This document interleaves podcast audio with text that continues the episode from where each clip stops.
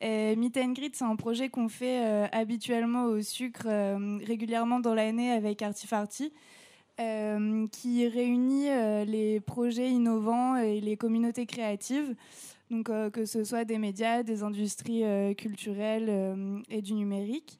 Et ce soir, pour le European Lab, on a décidé d'inviter quatre projets étudiants parce qu'on est à la fac et qu'on trouvait ça assez sympa de faire réunir quatre projets étudiants qui ont tous été accompagnés par des incubateurs, soit Billy's, soit l'incubateur de Lyon 3 Jean Moulin. Euh, juste un petit mot de remerciement euh, pour euh, nos partenaires sur Meet and Greet, la B612 et la, Caisse d'épargne Rhône-Alpes, ainsi que la métropole de Lyon. Les projets qu'on a ce soir, c'est alors Dealer de Cook avec Rémi, Nuit Noire avec Elodie, La Source avec Romain et Philogiste avec Tristan et Isabelle. Du coup, je vais laisser la parole à Rémi pour commencer, qui va nous présenter euh, Dealer de Cook. Donc, bonjour à tous. Donc, je me présente rapidement. Rémi, j'ai 26 euh, ans et j'ai monté Dealer de Cook il y a 4 ans maintenant. Donc, je vais vous expliquer un petit peu euh, ce qu'on fait et qui on est. Donc, déjà, avec mon associé, on s'est rencontrés, on avait 14 ans. On a fait une école hôtelière pendant 6 ans. On a été formé par un meilleur ouvrier de France et on a travaillé chez des étoilés et d'autres chefs traditionnels et contemporains lyonnais. Et le but était en fait d'arriver à recréer une vraie cuisine en mélangeant nos compétences culinaires qu'on avait acquises auprès des chefs qui étaient euh, soit en, gastronomie ou en meilleur de France, et en fait l'adapter à la cuisine urbaine, qui est une cuisine qui se mange avec les doigts et une cuisine qui est beaucoup plus proche de notre génération, simplement parce qu'on a beaucoup plus l'habitude de manger rapidement des plats euh, à portions uniques comme le modèle asiatique, et on est de moins en moins vers le, côté traditionnel de la nourriture française. On était une quarantaine autour de la table. Et du coup, la cuisine traditionnelle française se met doucement à disparaître, simplement parce que notre génération ne sait pas faire un bœuf bourguignon, ne sait pas faire une blanquette de veau. Et notre but était en fait de transposer ces techniques et ce savoir-faire français à une cuisine qui était plus proche de notre génération, donc plus urbaine et plus, euh, plus urbaine. Donc euh, là, vous pouvez voir en photo, c'est une de nos recettes phares, c'est un hot dog. On pourrait penser que c'est un, éclair euh, sucré, mais en fait, c'est une émulsion au lard avec un relish, oignon frit et honey moutarde.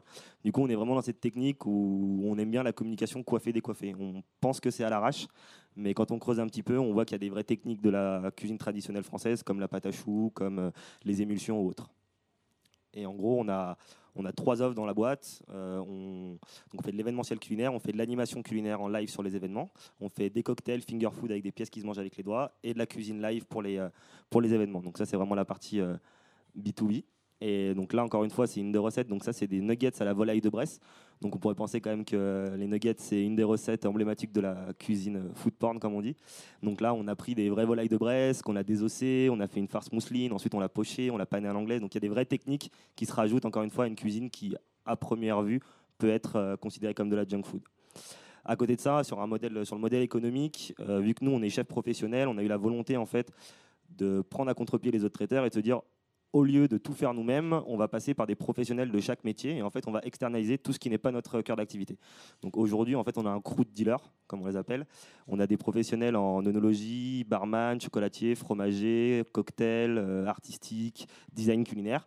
Et en gros, le but, c'est être vraiment entre le traiteur et la boîte d'événementiel. C'est-à-dire que quand un client nous contacte, nous, on peut créer des événements sur mesure avec des synergies entre chaque pôle. Et à chaque pôle, vous avez un professionnel avéré passionné qui connaît son métier. Donc vous pouvez, euh, c'est des animations qui peuvent être passives, c'est-à-dire que si vous voulez juste prendre un verre de vin, vous pouvez, vous. Par contre, si vous voulez comprendre d'où vient le vin, qui l'a fait, euh, comment il en est arrivé là, quels sont les accords et autres, et ben vous pouvez aussi vous intéresser parce qu'en face de vous, vous avez un onologue professionnel.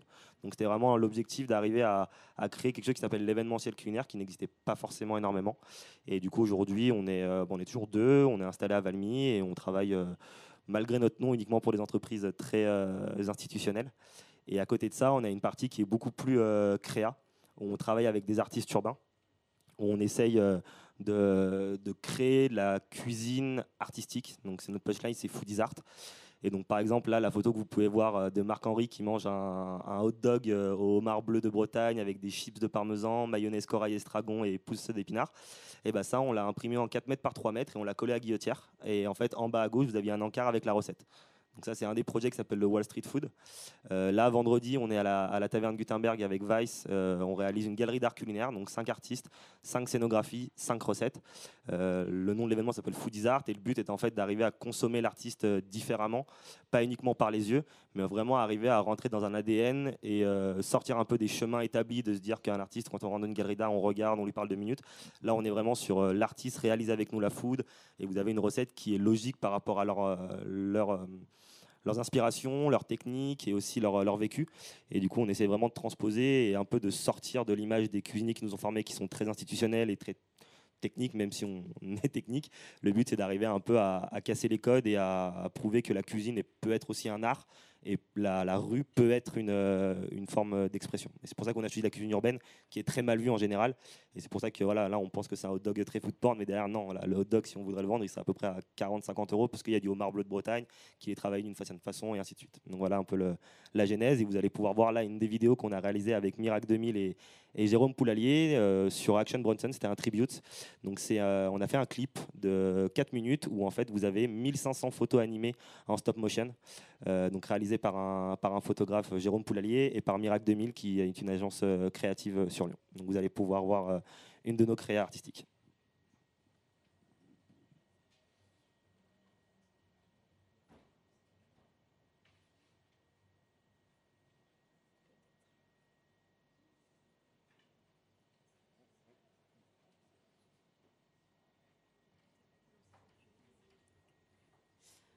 En attendant la vidéo, je vais peut-être euh, te poser une petite question. Euh, du coup, euh, le nom Dealer de Cook, est-ce que tu peux nous en dire un peu plus? D'où ça vient? Pourquoi ce nom alors euh, d'où ça vient, euh, je peux pas vraiment, enfin j'ai pas vraiment d'explication parce qu'il n'y a pas eu de brainstorming, il n'y a pas eu de recherche. J'étais posé avec euh, bah, Jean-Victor, mon associé, et mon frère, on buvait des bières et mon frère m'a dit bah sinon vous faites un truc à la rage, vous appelez dealer de cook. J'ai fait bah ouais, ouais ouais complètement. Et en fait derrière le, ce que je dis souvent, c'est vraiment ce côté coiffé décoiffé. Quand on voit le nom et qu'on a des clients en général, ils sont mais attendez, mais c'est quoi ce, nom? Mais derrière, voilà, nous on est urbain, on travaille avec des artistes urbains, on fait de la cuisine urbaine. Euh, la plupart de la génération des, artistes lyonnais euh, sont nos potes. Donc en fait, euh, on a vraiment un storytelling derrière. On n'a pas juste un nom qui est fort et derrière on a, on a rien. Parce que si on s'appelait juste dealer de cook et on était juste traiteur, bah ça passerait pas en fait, parce que les gens comprendraient pas. Mais voilà, on a toute, cette volonté créative artistiquement et toute cette, palette aussi, cette crédibilité grâce à des chefs avec qui on a travaillé et autres, qui nous permettent en fait de porter ce nom. Je crois qu'on va pouvoir voir la vidéo maintenant.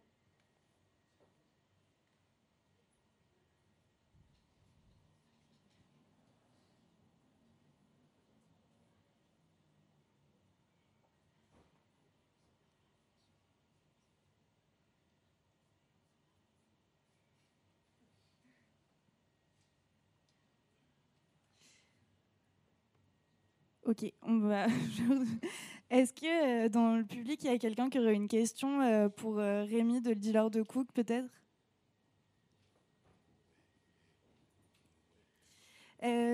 À Lyon, du coup, il y a quand même pas mal de, de, projets autour de la food qui sont en train de se créer. Du coup, comment vous, vous voyez ça? Est-ce que vous le voyez plutôt en termes de collaboration ou alors vous essayez justement de renforcer votre image et renforcer votre valeur ajoutée en quelque sorte on sait que la, Lyon, c'est la capitale de la gastronomie. C'est un avantage, mais aussi un inconvénient. Est-ce que tu peux nous en parler? Bah après, c'est vraiment cool qu'il y ait autant de projets qui se montent aujourd'hui depuis 5 euh, ans, 4-5 ans. Bah, tout simplement, c'est cool parce que du coup, on a une nouvelle génération de, chefs et de projets food qui sont super intéressantes. Donc, comme je dis, c'est toujours plus intéressant d'avoir des concurrents parce que d'un, ça te pousse à, faire plus de choses et de faire beaucoup de collaborations. Et puis, le milieu de la cuisine, c'est un milieu à Lyon qui est très petit. C'est euh, comme le milieu de l'événementiel, tout le monde se connaît, tout le monde s'est déjà vu, tout le monde euh, s'aime ou ne s'aime pas. Mais après, ce qui est intéressant, c'est que vu qu'il y a énormément de choses, ça permet d'avoir énormément de créativité et surtout de toujours se remettre en question. Et non, non, le fait qu'il y, ait euh, plein de choses qui montent, c'est c'est super pour tout le monde en fait. Ça permet d'avoir une, vraie vision euh, culinaire qui est différente, d'avoir des projets comme le nôtre où voilà, on est euh, assez décalé, mais d'avoir des projets aussi plus institutionnels et des projets comme le Festival à table où on a bossé dessus. Euh, ça permet vraiment en fait de pouvoir se lâcher et nous en fait notre projet et notre ADN grâce à des choses comme ça nous permettent vraiment de, faire des trucs qu'on ne pourrait pas faire autre part.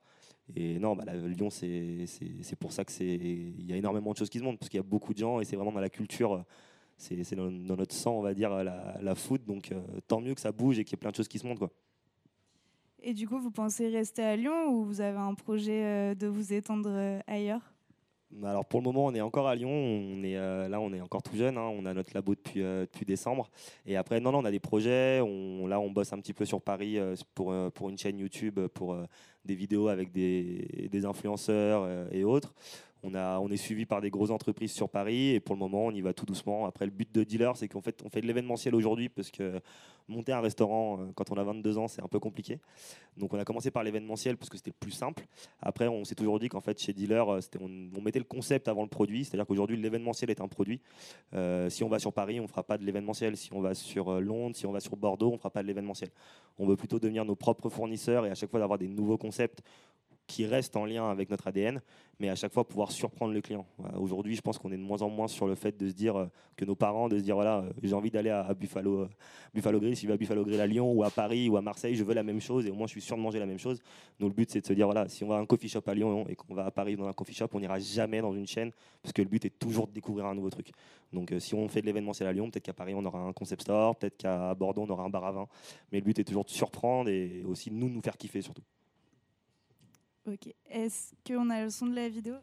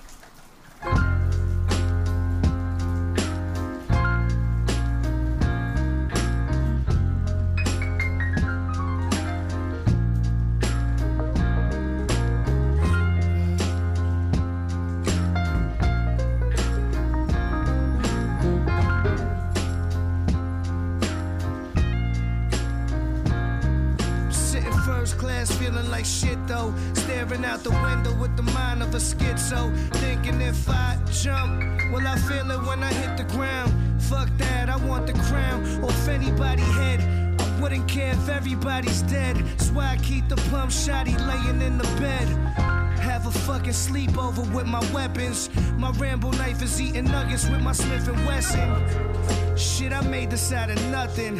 Damn, these ladies love me out in London. Lorena Vici served a granulated onion. My mind is locked in a contaminated dungeon. Dog, what the fuck is with your mother? She got one leg longer than the other. One eye through the shutter. Made the transition from weed to butter, like spring to summer. I nearly lost my mind. All a motherfucker got is time, time, time. Time.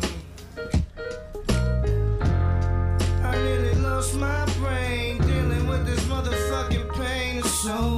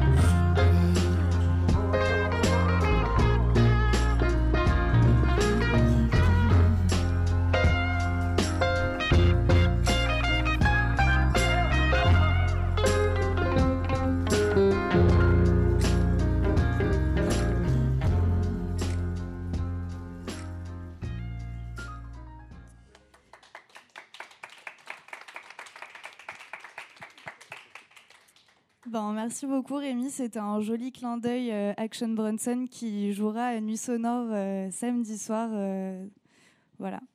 On va passer maintenant au projet La Source avec Romain qui va nous présenter ce projet de e-gaming, de e-sport. C'est ça. Bonjour à tous. Donc moi, je suis dans le domaine du jeu vidéo principalement. Donc euh, avec la nouvelle activité qu'on appelle euh, l'e-sport. Donc je ne sais pas si ça parle à tout le monde. Euh, c'est un secteur qui intrigue, qui fait peur, qui on ne sait pas ce que c'est. C'est des gens avec des manettes qui regardent des écrans. Donc ça fait, ça fait, ça a été très stigmatisé pendant très longtemps. nous, en fait, on a pour, objectif, tout simplement avec la source, de créer le premier centre de détection et d'évolution de joueurs professionnels français. Donc aujourd'hui, on va pouvoir avoir un lieu qui va réunir tous nos joueurs puisqu'aujourd'hui l'e-sport, c'est un sport. Euh, ça a été reconnu comme tel. On a des contrats, on a des possibilités d'évolution aujourd'hui. Donc euh, on fait partie de l'association France e-sport qui euh, sera probablement la future fédération d'e-sport de France pour justement encadrer, faire évoluer nos jeunes. Alors comment ça se passe? Vas-y, pardon, merci. donc nous sommes deux fondateurs aujourd'hui, donc Lina qui n'a pas pu être là et qui s'excuse et moi-même. Euh, nous sommes deux grands fans de jeux vidéo depuis plus de 20 ans aujourd'hui. On est né avec les toutes premières consoles, pour certaines qui ont peut-être euh, connu les Atari et, les, toutes premières euh, PC avec les modulateurs qui criaient quand on essayait de se connecter sur Internet. on n'a jamais, lâché ça. on a évolué. Moi, j'ai été joueur semi-professionnel sur du jeu de combat, ce qu'on appelle le e-combat, donc dans le milieu pour, tout simplement faire de l'art martial. Moi, je faisais les deux. J'étais à la fois boxeur et à la fois euh, champion de ma région de Tekken euh, dans le 13. Et oui, parce qu'avec l'accent, je ne peux pas le cacher, donc je préfère le dire tout de suite. Donc euh, on, a, on, a été, on a été très vite bah, dans le bain, on a évolué avec ça, on a grandi avec ça, un peu comme les nouvelles générations. Et c'est pour ça qu'aujourd'hui, on a, on a créé un concept. Donc les, étapes de, ce concept ont été, ont été mis en place depuis octobre 2016, je dis bien, puisque la société a été créée à, ce moment-là. Euh, on a été en très peu de temps leader de notre secteur. On, connaît et on a un réseau qui est monstrueux, que ce soit endémique, donc avec toutes les euh, équipes professionnelles de jeux vidéo aujourd'hui actives au travers d'associations ou d'autres sociétés, ainsi que des non endémiques. On, accompagne beaucoup de marques. Aujourd'hui, on connaît très bien bah, l'Olympique lyonnais, on travaille avec le, le Loup Rugby pour essayer de faire vivre leur salle événementielle ou même pourquoi pas les faire intégrer euh, l'e-sport. Aujourd'hui, beaucoup de clubs se sont intégrés à ça. On a le Paris Saint-Germain qui a sa propre équipe e-sport, on a l'Olympique de Marseille qui commence à y travailler, on a le FC Nantes, on a, enfin, il y a énormément de choses qui se sont positionnées au niveau européen. La France, il faut savoir qu'elle a à peu près 15 ans de retard dans ce milieu-là. Euh, tout est né il y a 20 ans en Corée. C'est eux qui ont créé ça. C'est eux qui ont eu la, fibre de toute façon pour le jeu vidéo depuis toujours. Euh, les États-Unis, eux, ont pris la main, ont dit OK, l'e-sport c'est du sport, donc on va le traiter comme tel. Aujourd'hui, dans toutes les facs, aujourd'hui, on peut avoir une bourse étudiante et espérer vivre de l'e-sport comme ils le font avec tous les sports. Donc la France, elle, a encore du travail et c'est pour ça qu'on est là. Alors l'écosystème donc euh, de, la source aujourd'hui, en fait, on, a, on va toucher tout le monde. Comment? Parce que le centre en fait fait donc, euh, est, un, bâtiment complet euh, qui va permettre d'accueillir tout l'écosystème. Donc ça peut être effectivement euh, les joueurs amateurs qui vont venir, donc papa, maman qui accompagne, qui veut savoir pourquoi mon enfant passe ses journées entières devant un écran. il faut savoir, comme bah, pour le foot, comme pour n'importe quel sport, quand on joue chez soi on fait effectivement bah, du sport à notre niveau. Par contre, quand on va dans un lieu qui est dédié pour, comme dans un club, on le pratique différemment avec une hygiène qui va avec la protection des yeux, la protection du dos. Euh, on travaille avec des psychologues, on travaille avec des ostéopathes, on travaille avec beaucoup de gens pour justement expliquer euh, au grand public qu'est-ce que l'e-sport réellement et non pas simplement jouer devant un écran euh, dans sa chambre. Ça va être aussi également tout ce qui est organisation d'événements. Aujourd'hui, il faut savoir que rien qu'à Lyon, on a deux gros événements. On a la Lyon e-sport qui est euh, reconnu au niveau euh, international et on a la plus grosse étape de jeu de versus fighting euh, qui se passe tous les mois de septembre qui réunit à peu près 500 à 600 joueurs. On a eu des Coréens, on a eu des, des joueurs américains qui sont déjà venus à Lyon et personne ne le sait. quand on parle de récompense d'un tournoi, pour donner quelques chiffres, on parle entre 30 et 100 000 euros de cash price. Donc c'est ce que gagnent les joueurs à la fin du tournoi. Un, un, salaire moyen d'un joueur aujourd'hui, c'est à peu près, on va dire pour un bon joueur français, on va dire que c'est du 30 000 euros par mois. Pour un joueur international, ça peut aller jusqu'à 3-4 millions l'année. Donc euh, ça, tout ça, ce sont des chiffres que nous, on a créés, entre guillemets, avec notre écosystème depuis toutes ces années. Aujourd'hui, tout le monde s'y intéresse, puisque forcément, bah, c'est des chiffres qui ne cessent de grossir. On a dépassé en chiffre d'affaires euh, tout simplement bah, le, NBA. On est en train de se rapprocher de la F1 et on a pour objectif de dépasser le football. On a du boulot, mais ça, va arriver. Aujourd'hui, pourquoi Lyon? Nous, on a décidé d'implanter ce premier centre à Lyon. Pourquoi? Pour, euh, Parce que déjà, c'est la deuxième ville gaming de France, il faut le savoir. Tout est né ici. On a Infogrames qui est arrivé à, Lyon. Tout, tout, est né ici, en fait, tout simplement. Et on a un écosystème qui, euh, a des séquelles, comme j'aime bien le dire, puisqu'on a, euh, après Paris, le plus grand nombre d'acteurs aujourd'hui du milieu du jeu vidéo qui sont encore présents et euh, qui travaillent seuls dans leur coin. Donc l'objectif du centre, ça va être de les fédérer, comme on l'a fait. On a plus de 150 partenaires au niveau national aujourd'hui pour justement travailler euh, l'image du jeu vidéo et de l'e-sport euh, et de tout fédérer au travers de, cette belle ville qu'est Lyon que j'ai découvert il y a 4 ans. Alors le centre, comment il fonctionne? Il est comme ça, il fait 700 mètres carrés, il a 5 étages et chaque étage va permettre une pratique qui est dédiée. Euh, l'étage communautaire, comme j'aime bien l'appeler, ou le launcher pour euh, les, les, habitués du jeu vidéo, c'est le rez-de-chaussée. Donc tous les, toutes les personnes vont pouvoir se réunir. C'est un accès entièrement gratuit. Ils vont pouvoir discuter, découvrir avec des passionnés ou euh, des professionnels du milieu qui seront à cet étage-là pour discuter de, ce milieu. Le premier étage, ça va être tous les métiers qui vont toucher au métier de la diffusion, donc ou le streaming. Euh, puisqu'aujourd'hui, tout ce qui est commentateur et tout ce qui est rediffusion de matchs, euh, en fait, se passe tout en streaming, vu que les médias nous ont toujours craché dessus, même si aujourd'hui ils commencent à y travailler un peu, mais ils essaient de nous récupérer. Mais aujourd'hui, si on veut regarder un match d'e-sport, alors il y a quelques chaînes de télé qui s'y mettent, mais principalement c'est sur ce qu'on appelle une plateforme de streaming qui s'appelle Twitch. Donc c'est sur, c'est tout, enfin tout est centralisé sur sur ces plateformes-là. Euh, nous avons deux autres étages, donc de 110 mètres carrés chacun, où il y aura à peu près une quarantaine de postes d'entraînement. Euh, qui seront donc à l'étage 2 et 3. Et ce qui fait notre, euh, notre fierté, entre guillemets, c'est qu'on va être le premier lieu français à pouvoir accueillir des équipes internationales au quatrième étage avec ce qu'on appelle la Gaming House. C'est un lieu, un appartement en fait entièrement équipé pour 8 personnes, donc que les amateurs pourront venir prendre pour un week-end et euh, se taper ce qu'on appelle le délire gaming ou tout simplement s'entraîner pendant une semaine avec une équipe on a déjà eu la chance bah, d'attirer des très très grosses équipes internationales avec cet étage, puisqu'en fait, aujourd'hui, ils n'ont pas la possibilité de venir en France. On a une équipe qui est hyper réputée, qui s'appelle SKT, euh, euh, en Corée, euh, qui, nous ont contactés parce qu'ils n'ont pas la possibilité de venir s'immerger en France avant tournoi. Grâce à cet étage, ils pourront. Donc on va attirer des stars internationales à Lyon grâce à ce bâtiment également. La deuxième partie du projet, c'est son application euh, mobile et web en fait. Donc aujourd'hui, on a dit bah, créer une salle pour une salle, c'est bien, réunir des gens, c'est bien, mais comment euh, bah, expliquer, comment éduquer, comment fédérer tous ces gens-là? Donc en fait, on a créé une application qui est un jeu vidéo à part, à part entière. Donc on va apprendre le jeu par le jeu. Euh, quand les gens vont venir dans le centre, ils vont créer un personnage, ils vont avoir une bourse, ils vont avoir tout ce qu'il faut pour, euh, pour vivre en fait, faire vivre un personnage digital qui les représente. Tout ce qu'ils vont faire dans la vraie vie va avoir une véritable interaction avec ce personnage. Si je m'entraîne deux heures, ils gagnent de l'expérience. Si je mange bien, ils gagnent de l'endurance.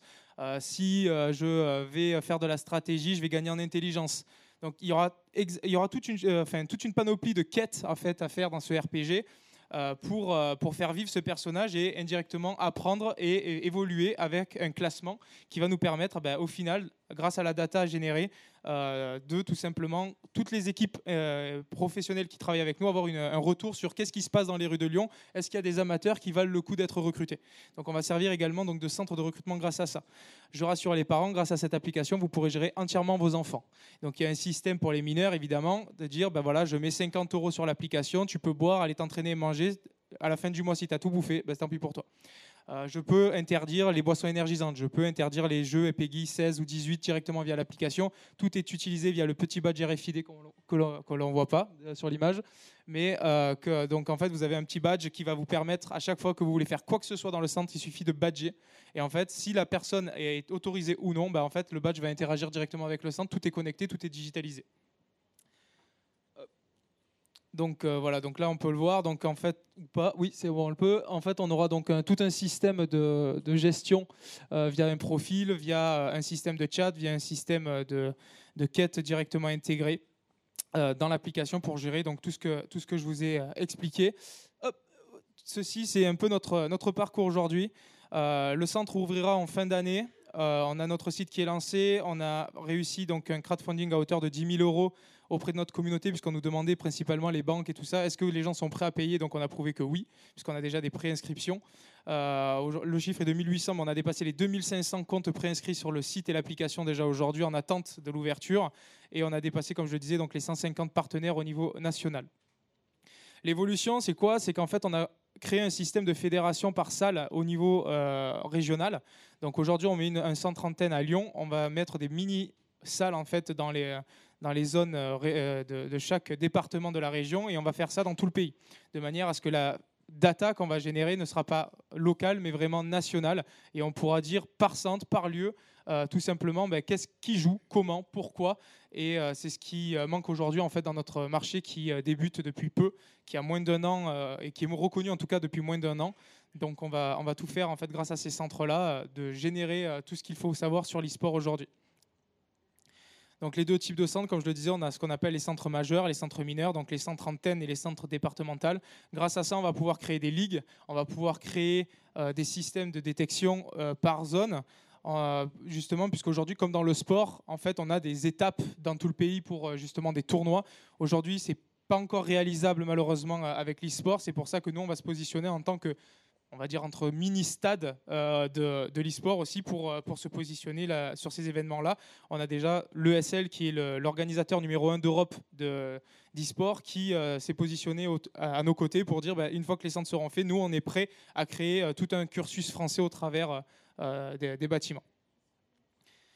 Donc on a réalisé bah, on nous- euh, pas, mal, de, parcours, euh, en fait, tout simplement euh, au travers de plusieurs projets entrepreneuriaux, que ce soit dans la région ou euh, sur le pays. On a été euh, la première société e-sport à, être, à intégrer un incubateur à Paris qui s'appelle euh, le Tremplin et qui est spécialisé dans le sport.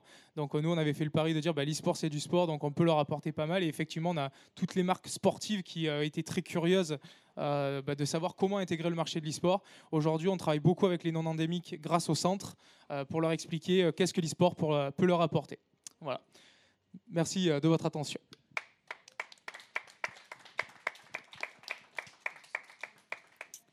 Merci Romain euh, pour ta présentation. Euh, Est-ce que euh, tu peux revenir un peu sur votre modèle économique? Parce que j'imagine que l'e-sport c'est quelque chose qui coûte très cher. Donc comme tu l'as dit, c'est un chiffre d'affaires énorme au niveau national aujourd'hui. Mais vous, comment vous faites pour démarrer avec au final pas grand-chose au début? Donc on a vu qu'il y a eu une campagne de crowdfunding, mais comment vous faites en fait pour financer tout le matériel qu'il vous faut pour les quatre étages d'un bâtiment totalement équipé Alors aujourd'hui, dans, dans l'e-sport, en fait, ça marche beaucoup à la pub. Euh, aujourd'hui, c'est clairement euh, de la subvention euh, matérielle qui, avec les marques qu'on peut négocier. Donc aujourd'hui, on leur propose effectivement d'avoir une vitrine géante, de dire, ben voilà, on va accueillir un grand nombre de joueurs amateurs qui rêvent de devenir peut-être joueurs professionnels ou commentateurs professionnels. Donnez-nous votre matériel. On le met à l'essai en fait directement dans le centre. Ils vont euh, essayer ce matériel et ils vont le vouloir chez eux pour continuer à s'entraîner. Donc on travaille sur cette image-là de vitrine. On, fait beaucoup de partenariats avec justement les grandes marques. Aujourd'hui, on a euh, HP, on a euh, Acer, euh, enfin il y a MSI, il y a énormément de marques en fait d'électronique, LDLC qui est à Lyon aussi, euh, qui travaille avec nous pour justement dire. bah, Ok, ben, nous on va vous aider à, à vous équiper en échange de justement promotion de nos matériels euh, et de, pour faire de la pub à ce grand public qui euh, justement dire bah, si ça lui plaît parce qu'il va aller dans le centre le tester, il va forcément me l'acheter derrière pour l'avoir après derrière chez lui. Et euh, au niveau de l'adhésion, c'est un, c'est un- ça marche comme euh, abonnement? Les, les futurs gens qui, qui ont déjà adhéré euh, à la source, c'est un système d'abonnement mensuel. C'est Alors il n'y a pas d'abonnement. Il n'y a, pas d'abonnement parce qu'en fait, on, s'est rendu compte que, au début, on était parti sur le format un peu salle de sport, justement, avec l'abonnement et les gens qui viennent un peu quand ils veulent. Et on s'est rendu compte qu'en fait, ça ne marchera pas. Parce que, euh, justement, la différence avec la salle de sport, on paye euh, mensuellement pour pas y aller. Alors que la salle du gaming, un gamer, quand il va payer, il va être là H24. Donc nous, on, veut vraiment travailler l'image euh, du jeu, on va dire, de l'éducation sur le temps de jeu. Euh, donc déjà, on, a fait ce système, donc comme je l'ai expliqué, de chargement en fait directement via l'application. On va mettre 10, 20, 30, 50 euros dans l'application et on va aller la dépenser de manière intelligente au travers de bah, du jeu en fait directement pour justement qu'on n'ait pas de jeunes qui se disent bah, on vient, j'ai pris mon abonnement, j'arrive à 8h le matin et je repars à 23h le soir. Nous, en, tout cas, on a tout fait pour que ça n'arrive pas, puisqu'en fait, le personnage va se fatiguer et au bout de 3 heures de, session complète, le personnage ne pourra plus aller s'entraîner, il faut qu'il se repose. Il va falloir qu'il aille euh, bah, justement au rez-de-chaussée, soit boire un coup, discuter, manger un bout pour se recharger, mais il va falloir qu'il fasse euh, au moins une arrêt d'à peu près une heure pour pouvoir justement reprendre l'entraînement. Aujourd'hui, on a on travaille avec des équipes professionnelles et aucun joueur professionnel ne dépasse les 5 heures d'entraînement par jour. C'est une idée reçue de se dire qu'un joueur pro attaque le matin à 8 heures et finit à 23 heures le soir. Déjà, en général, il attaque c'est vers 16-17 heures et il va jouer jusqu'à à peu près 1 heure, 2 heures du matin. Mais tout le reste de la journée, il aura fait du sport, il, il, est allé faire du running, il est allé faire. Ben, on a un joueur qui adore faire du canoë-kayak tous les matins pour aller se, euh, attaquer comme ça.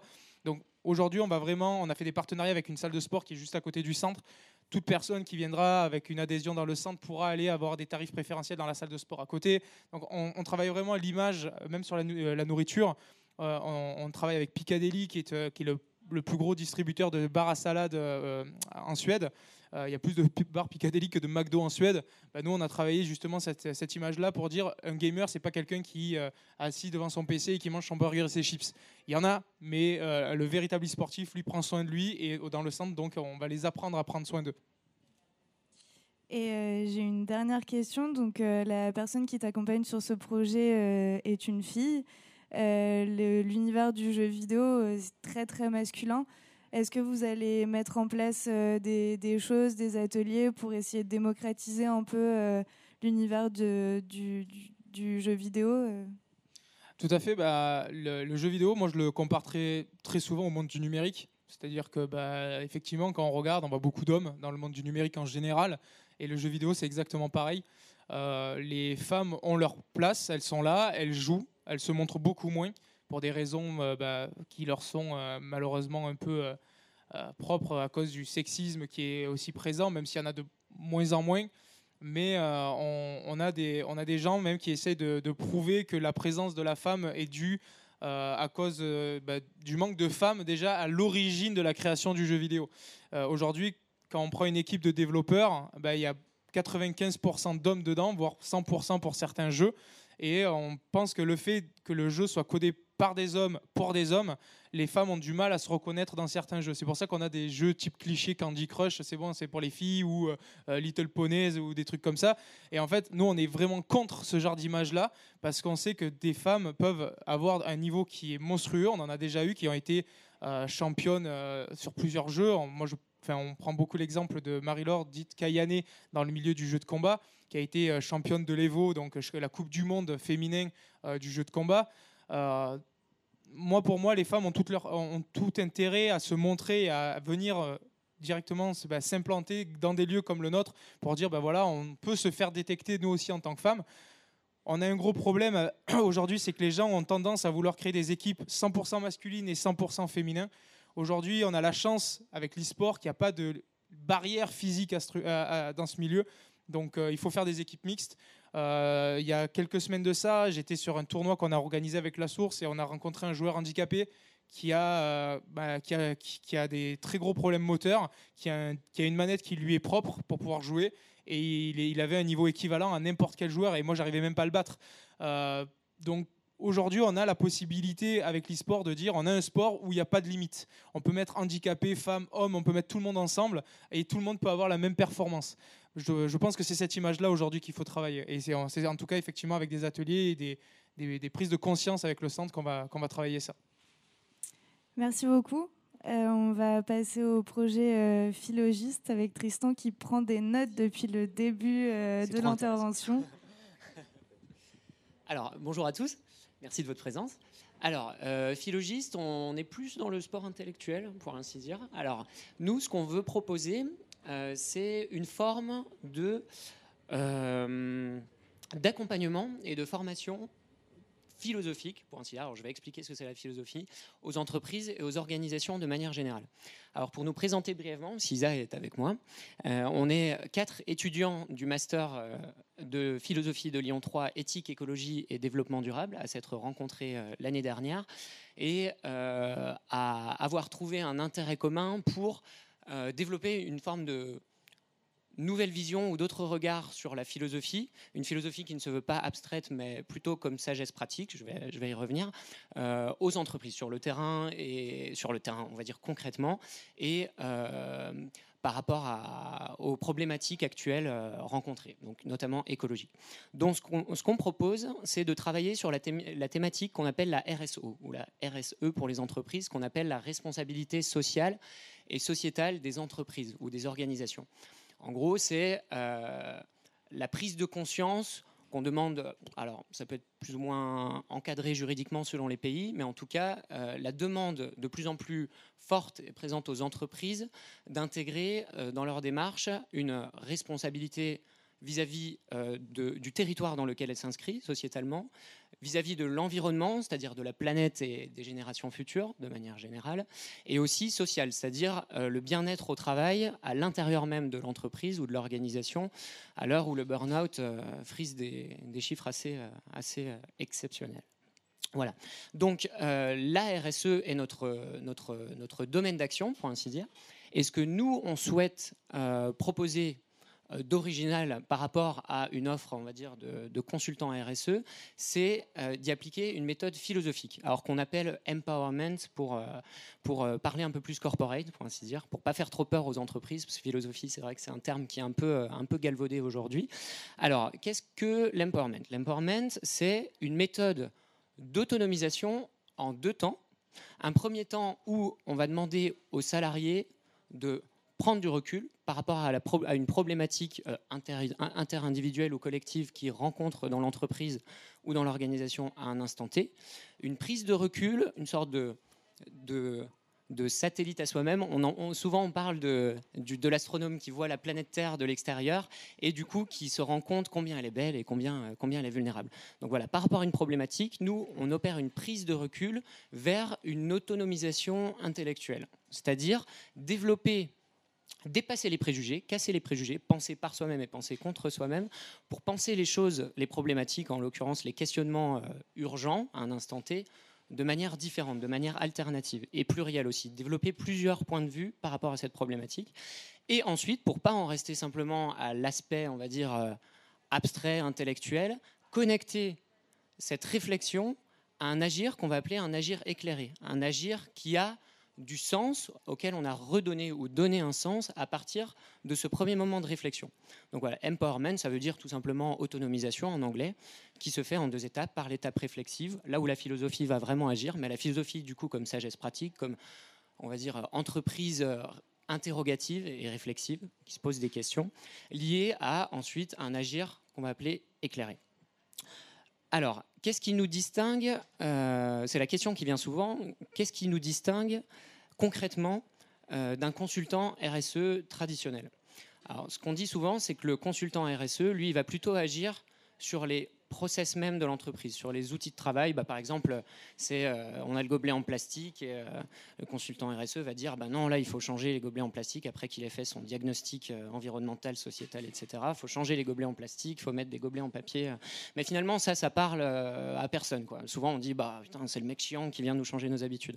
Nous ce qu'on aimerait proposer par la philosophie et par l'empowerment, du coup, c'est non pas tant travailler sur les process eux-mêmes que sur les sujets, sur les personnes qui euh, travaillent dans l'organisation. Donc, euh, c'est ce qu'on appelle aujourd'hui, c'est un concept qui est de plus en plus émergent en France, qu'on appelle l'intrapreneuriat.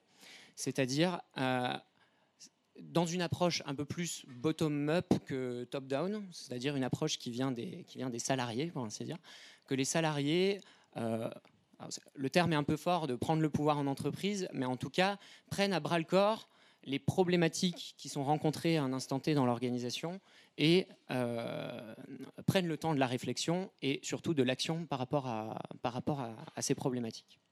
Voilà. Alors comme on est un projet émergent, on s'est rencontré l'année dernière, on a, on a développé d'abord, euh, c'est une sorte de d'exercices scolaires. Dans notre, dans notre cursus, on a, on a un module de management où on doit s'entraîner, on doit s'entraîner parmi d'autres projets, à développer un projet euh, entrepreneurial.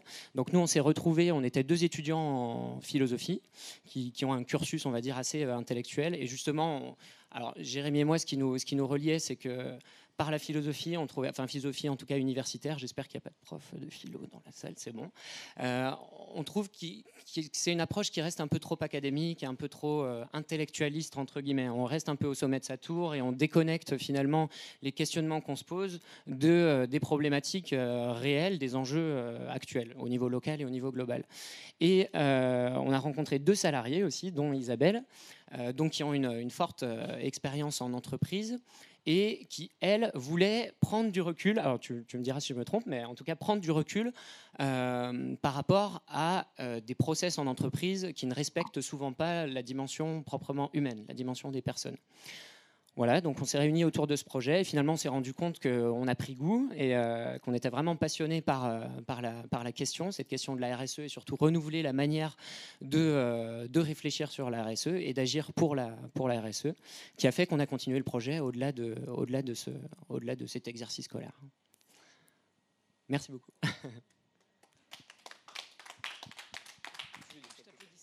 Isabelle, est-ce que tu as un mot à ajouter Est-ce que Tristan a dit? Euh, moi, ce que je voudrais ajouter, c'est que l'objectif de Philogiste, euh, c'est d'accompagner les entreprises dans la transition écologique. Donc, c'est notre petite part à nous de colibri qu'on a envie de mettre en place. Euh, on s'est rendu compte, en effet, qu'on est, quatre, mais donc deux, anciennes salariées, enfin deux salariés en tout cas, qu'il y avait de plus en plus de gens qui n'étaient pas en adéquation entre ce qu'ils font dans leur vie de tous les jours et puis ce qu'ils font au travail et que ce, delta, justement, ils avaient de plus en plus de mal à le vivre au quotidien. Et même, je pense que les nouvelles générations, c'est encore plus flagrant. Et on a vraiment l'impression que les entreprises, elles ont besoin d'être accompagnées dans cette transition-là, c'est-à-dire de pouvoir prendre vraiment en compte euh, les besoins vitaux de, de, leurs salariés, finalement. Voilà, donc c'est un petit peu euh, ce qu'on essaie de faire. Ok. Euh, je sais que vous avez commencé à, à, tenter ce projet avec Lyon 3, donc le service culturel de Lyon 3. Est-ce que tu veux en dire un mot? Alors on l'a tenté et on, l'a mené plutôt à bien pour, euh, euh, euh, le temps qu'on a pris avec eux. Donc là, c'était très contraint au niveau, au niveau du temps. C'était 4-5 mois parce qu'on était en stage. Donc moi, j'ai fait mon stage aux affaires culturelles de Lyon 3 je travaillais là-bas aussi. Et à ce moment-là, justement, c'était dire, une belle synchronicité, pour une belle, entre guillemets, synchronicité, parce que les personnes du service euh, rencontraient à ce moment-là des problématiques RPS, donc burn-out, risques psychosociaux, etc. Euh, je parlais avec la responsable du service des affaires culturelles euh, que je cherchais un lieu de stage et qu'on voulait proposer. Je lui parlais un peu de notre offre aussi au, cours du, au détour d'une conversation. Elle nous a dit mais ça ce serait super d'essayer ça avec les affaires culturelles Lyon 3. Du coup on s'est dit ben c'est parti. Et alors pour donner un exemple concret, par exemple, euh, nos premiers ateliers visaient à expliciter le problème RPS, burn-out, etc., risque, risque bien-être au travail euh, qui vivait en une formation, euh, en une sorte pardon, de formulation de problématiques proprement philosophiques, c'est-à-dire c'est un peu le sujet de dissertation euh, qu'on a en terminale. en soi, c'est des questions très intéressantes qui sont posées, mais bon, après, ça dépend comment on les traite. Et là, on en était arrivé à la problématique, finalement, à partir de ce qu'on avait pu échanger avec eux, la satisfaction justifie-t-elle le fait de trop travailler? Parce qu'on avait affaire à un, manque de moyens humains et matériels par rapport à une masse de travail euh, très conséquente. Mais le problème qui se rajoutait encore, l'espèce de paradoxe d'ambiguïté, c'est qu'ils euh, adoraient ça, quoi. ils en redemandaient. Et ils avaient besoin de crouler sous la masse de travail, d'une certaine manière. Donc c'était un sujet assez délicieux pour nous, assez passionnant à traiter. La satisfaction, du coup, justifie-t-elle le fait de trop travailler?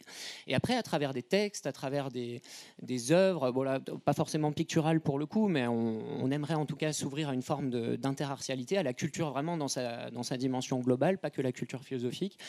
On a essayé d'ouvrir les esprits à d'autres manières de penser. On a essayé de voir avec quelle, manière de penser le service de manière collective était en affinité particulière. Et il s'avérait que leur affinité à eux, c'était ce qu'on appelle l'éthique du care. C'est une éthique qui a été développée par une philosophe américaine dans les, années 80 et qui dit qu'en gros, l'éthique euh, dans l'histoire de la philosophie, c'est euh, on cherche à, comment dire, à normer une société ou un agir individuel par des principes qui nous surplombent d'une certaine manière. Ça, c'est un peu euh, l'éthique traditionnelle. Et l'éthique du CARE, ce serait une éthique un peu plutôt à, justement à tendance hein, féministe, qui, euh, qui part du constat que, par exemple, dans les milieux hospitaliers, qui sont des milieux très féminins, les infirmières, justement, euh, l'éthique est plutôt dans le prendre soin concret de l'autre. Bon, je ne veux pas trop développer, ce n'est pas, pas, le, pas le propos de ce soir, mais tout ça pour dire qu'eux, ils étaient vraiment dans cette, dans cette optique de prendre soin les uns des autres en fonction des, comment dire, euh, du contexte vécu, du moment vécu.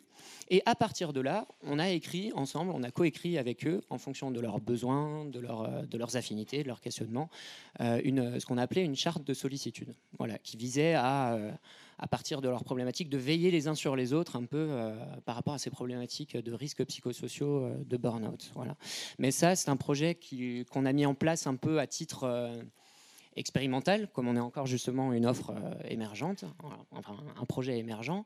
Et nous, ce qu'on souhaite, c'est s'insérer dans le, moyen terme et dans le temps long avec, les, avec nos interlocuteurs. C'est là justement où un consultant va agir à un instant T, un coach par exemple va stimuler psychologiquement à travers des workshops, des ateliers euh, sur deux jours, admettons.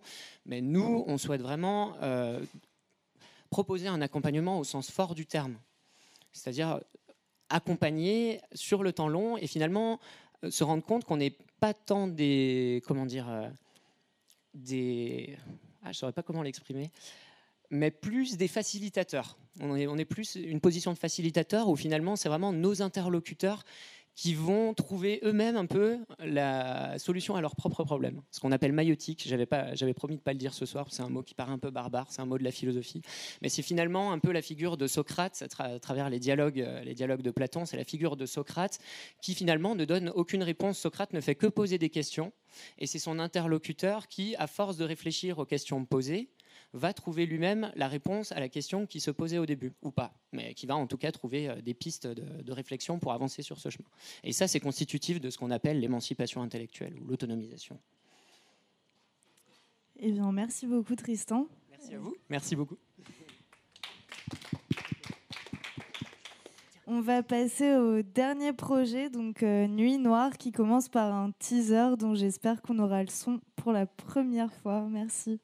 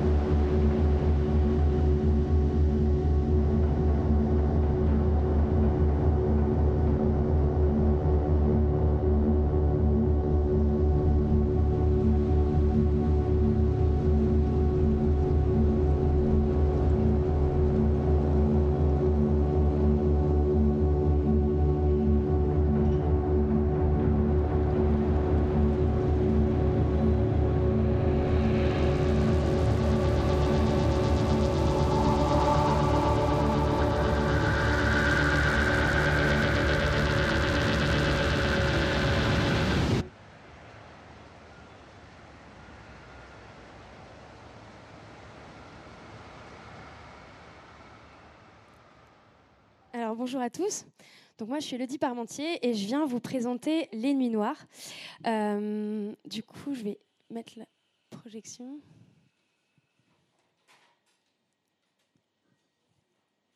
Désolée. Euh, voilà, alors juste pour vous expliquer un peu euh, qui on est, donc on est deux associés. Jérémy Nicolas, qui est ingénieur du son à la base, et moi-même, Elodie Parmentier, donc, qui travaille au Palais de Tokyo, un centre d'art contemporain à Paris. Et donc j'ai travaillé là-bas pendant quatre ans. Et euh, je vais un peu vous raconter deux histoires qui m'ont donné envie d'entreprendre. Donc j'étais euh, à Paris, au Palais de Tokyo, avec un très bon salaire, un super boulot. Et puis j'ai pris mon sac à dos parce que je commençais un peu à étouffer là-bas. Et j'étais en manque d'inspiration totale. Et je me suis dit, bah, je vais partir au bout, du monde, en Australie, pourquoi pas. Et, euh, et, je suis sûre qu'il va y avoir des choses qui vont émerger. Effectivement, il s'est passé un truc. C'est que, bon, là, je rentre d'Australie, je pars à Madrid et je rencontre ce monsieur, Gonzalo Puch, qui est un plasticien euh, madrilène, et je lui dis, je connais pas Madrid, est-ce que tu pourrais pas me présenter ta ville comme toi tu la ressens? Et du coup, on allait dans plein d'endroits euh, qu'il connaissait, des lieux qui l'inspiraient énormément. Et il m'a présenté son atelier d'artiste. Et là, je me suis dit, OK, donc là, euh, il y a un truc qui, se passe avec euh, cet homme qui ouvre toutes ces portes inspirantes. Et je me dis, bah, je vais rentrer en France et je vais monter un projet entrepreneurial qui va s'appeler Prisme. Donc je rentre en France. Deuxième anecdote, je rentre en France et je retourne au Palais de Tokyo où il y a une exposition de Tino Segal, qui est un plasticien aussi et qui propose un cube noir dans le Palais de Tokyo où on pouvait en fait euh, rentrer dans ce cube noir. On ne savait pas du tout ce qu'il allait avoir dedans. Et, euh, et du coup, il y a des performeurs qui déambulent. Euh, Il y a le noir, la musique. Il y a un truc qui se passe très clairement. Et je me dis, ok, là, je tiens deux projets. Je ne sais pas si je vais pouvoir les, les tenir tous les deux, mais en tout cas, on va faire quelque chose. Je rentre à Lyon. Je rencontre mon associé, Jérémy, et je lui dis, ça te dit pas qu'on fasse des concerts dans le noir? Et là, il me regarde, il me fait Bah, ok. Donc, on regarde, il n'y a absolument rien qui se passe en France. Il y a un peu des, in- des initiatives à Londres et, et en Russie. Et on fait Ok, on y va. Et donc là, je suis prise à l'incubateur Jean Moulin en février 2017. Je lance Prisme toute seule. Et Nuit Noire, on fait ça de manière complètement associative. Alors là, vous allez me dire, bon, très bien, c'est bien ces, ces histoires, mais qu'est-ce que qu'est-ce que c'est? Donc, le jour, vous allez ouvrir très grand vos yeux avec Prisme. Et donc, l'idée, c'est de faire des balades créatives avec des artistes émergents lyonnais, donc musiciens, photographes, danseurs, auteurs, etc. Aujourd'hui, on en a 13. Et donc, l'idée, c'est de se laisser guider, de découvrir leurs lieux qui les inspirent, de comprendre tout leur processus de création et de s'initier à leur pratique, le tout à ciel ouvert, et en petits groupes de 4 à 8 explorateurs. Au départ, on était sur du grand public. Maintenant, on est plutôt côté événementiel, puisque je viens de là et que c'est là où il y a le modèle économique. Euh, donc, du coup, on, on a lancé ça il y a un an et demi. Mais je ne suis pas là pour vous parler de prisme, je suis là pour vous parler de nuit noire. Donc, la nuit, vous allez ouvrir très grand vos oreilles. Et le propos, c'est euh, sous quatre temps. Donc, vous avez d'abord un échauffement qui va se passer dans la lumière, où vous allez manger et boire du noir. Dealer de Cook, qui est à ma droite, a déjà fait euh, l'exercice, donc il nous a proposé un menu complètement noir, euh, où l'idée c'est de prendre une potion magique pour aller ensuite voir le noir de manière euh, musicale. Ensuite, on va rentrer dans le noir total, donc on amène le petit groupe dans une salle complètement occultée. Les artistes sont déjà en place et, et le live dure à peu près une heure, une heure et quart. Et à la toute fin, les artistes sortent dans la lumière et on peut aller leur parler, les rencontrer et échanger euh, leurs EP. Donc c'est un espace de merchandising. Voilà le scénario euh, d'une nuit noire type. Au niveau de la programmation, donc on a pris euh, le choix euh, assez très clair de faire que de la scène émergente, principalement lyonnaise aujourd'hui, et euh, de faire cohabiter des genres musicaux qui n'ont pas l'habitude de se rencontrer en festival et en concert. Dans le sens où on va faire jouer un duo de classique avec un quatuor de folk. Et on va leur demander de faire une expérience, enfin en tout cas une création sonore unique, où l'introduction du duo classique va donner la parole au groupe de folk en faisant quelque chose de, bah, d'inédit et de faire une, création collective. Voilà le, propos de la programmation qui est toujours respecté, en tout cas.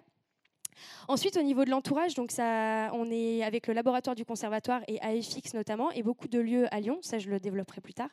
Et en fait, c'est pas uniquement un concert dans le noir, c'est vraiment une expérience autour du noir. Donc on va travailler sur euh, toutes les pratiques artistiques qui peuvent être sur le noir. Donc on a des photographes, des plasticiens, de la photographie, de la food, et l'idée c'est de proposer vraiment une immersion dans le noir et de proposer cette matière comme, une, comme un médium. Donc au niveau du, bilan, on a, donc on a lancé ça en février 2017. On fait notre dixième concert ce soir pour les extras des nuits sonores. Euh, et on a investi huit lieux. Donc à chaque fois, c'est des lieux différents. On s'amuse à ne pas rentrer dans des salles de concert traditionnelles. Le but étant de sortir un peu de ses gonds.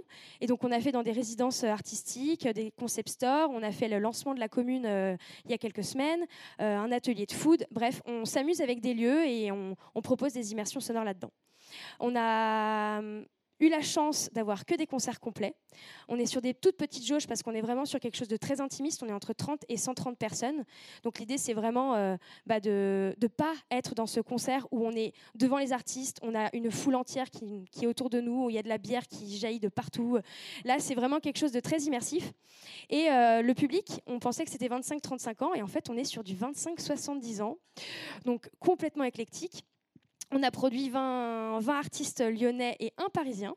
Et, euh, et donc, du coup, sur le modèle économique, on a ouvert deux lieux, la commune en l'occurrence, et l'atelier Geek and Food, qui nous ont demandé de en fait, de dévoiler leur lieu, non pas dans une salle, euh, dans un cocktail basique, mais de dévoiler ça de manière musicale pour ensuite le scénographier dans la lumière.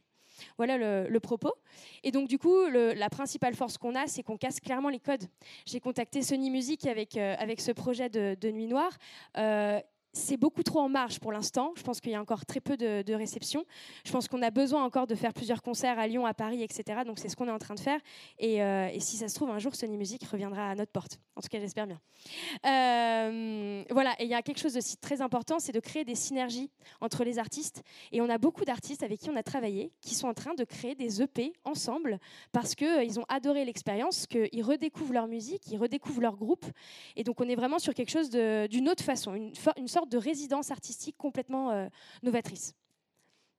Donc au niveau de notre actu, donc ce soir, euh, et sur les événements privés et, au niveau de notre développement, concrètement, on est en train de faire des événements privés pour des prospects, pour des agences événementielles, euh, pour des événements en interne, pour euh, révéler des lieux. Donc ça, ça va être notre force économique. Et puis ensuite, pour le grand public, donc là, dixième concert, mais on est en discussion avec Berlin, Genève, Paris et Melbourne pour faire ça dans d'autres villes et de, et de montrer en fait qu'on peut ne pas rester qu'à Lyon uniquement.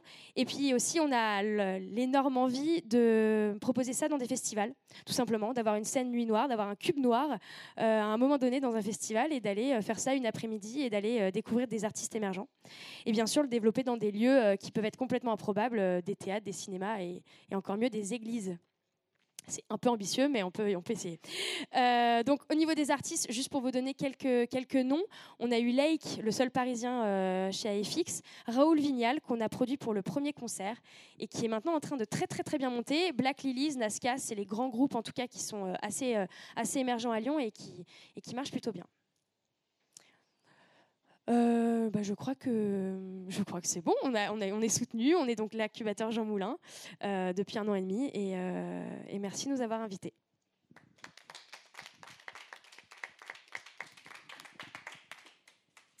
Merci d'être venu déjà. Euh, moi, j'avais une petite question euh, de curiosité plus. euh, en tant qu'artiste, en tant que musicien, je pense que quand on est sur scène, il y a une très grosse interaction avec l'audience, avec le public. C'est une question de, regard, une atmosphère qui se crée, etc. C'est quoi les retours de, de la part des musiciens? Est-ce qu'ils retrouvent ça autre part ou qu'est- qu'est-ce qu'ils en disent après cette performance? C'est hyper perturbant. Euh, ils sont extrêmement à l'écoute du public. Les applaudissements, je pense que j'ai jamais autant du d'applaudissements que dans, une, dans un concert Nuit Noire, dans le sens où euh, les silences sont appréciés. Dans les concerts traditionnels, dans une, sur une scène, les silences, il n'y en a pas. Et là, du coup, ça prend vraiment tout, tout, le, tout le sens du, du son est hyper important. Et, le, et les artistes jouent beaucoup sur, euh, sur on est là. Alors, en fait, ils ne sont pas forcément que sur scène ils peuvent déambuler dans le public. Euh, à un moment donné, il y a un saxo qui va tomber sur ton oreille gauche et à ta droite, tu auras un musicien qui va chanter. On a fait 25 choristes euh, au dernier concert euh, qui entouraient tout le public. Et donc, du coup, c'est une autre sensation. Les artistes sont. C'est vraiment sensible en fait comme approche. C'est pas du tout. pas besoin que ça s'esclaffe ou c'est vraiment sur l'écoute et c'est hyper agréable. Plus de téléphone portable euh, avec Instagram et tout, tout le tralala. C'est vraiment un moment où le temps s'arrête vraiment et du coup euh, autant pour les artistes que pour le public. Donc euh, sur les deux parties c'est assez assez fou euh, les retours. Et au niveau de, du public, du coup, ils, ils se prennent au jeu, ils dansent. Enfin, du coup, on est dans le noir, mais on ne sait pas trop. Mais ils sont assis, debout. euh. Ils sont tous assis. Euh, au départ, on les avait mis sur des coussins, mais là, on- du coup, on monte en gamme, on est sur des chaises. Et, euh, et ils peuvent danser. Moi, la première, je, je me mets debout et je danse. Et après, c'est quand même très contemplatif comme musique qu'on programme. On a fait de l'électronique euh, et, et ça marchait aussi très bien. Mais euh, en fait, libre à vous de faire ce que vous voulez dans une nuit noire, euh, dans toute, bon, euh, avec des, des limites quand même. Mais en tout cas, euh, voilà, c'est. euh, on ne sait pas. Et je ne veux pas savoir d'ailleurs. Eh ben, merci beaucoup. Je sais que l'extra est à 19h30 ce Ouais, soir, c'est ça, au. Groom. Donc, euh, on va te laisser filer. Merci. Euh, merci beaucoup à tous d'être venus ce soir et, euh, et très bonne soirée. Merci.